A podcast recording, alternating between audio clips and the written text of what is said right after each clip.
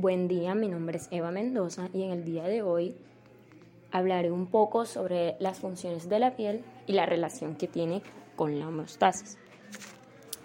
Su función principal es el aislamiento y protección del cuerpo frente a las agresiones externas, como lo son las agresiones tóxicas, químicas, mecánicas, calor, frío, radiación ultravioleta y microorganismos patogénicos.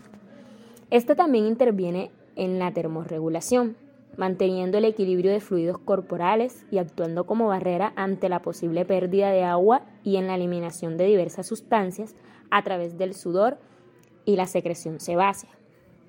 La piel es el receptor de una gran cantidad de información externa que accede al organismo por el tacto, la presión, la temperatura y los receptores del dolor.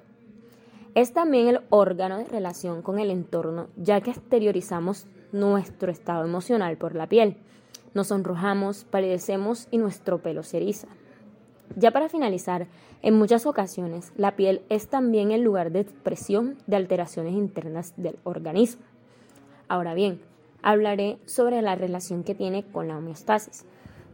Primeramente, debemos conocer el significado de homeostasis, que no es más que la tendencia que existe en mantener un ambiente interno estable y relativamente constante.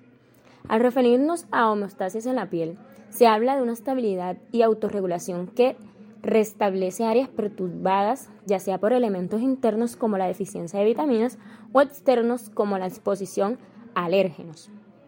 La regulación y el equilibrio es muy importante y para ello participan diferentes estructuras como el vello, tanto las glándulas sudoríparas como las sebáceas y ceruminosas, sin dejar de lado a las uñas, las cuales son ficha clave y fundamental debido a que éstas ayudan a la regulación de la temperatura y en la sensibilidad.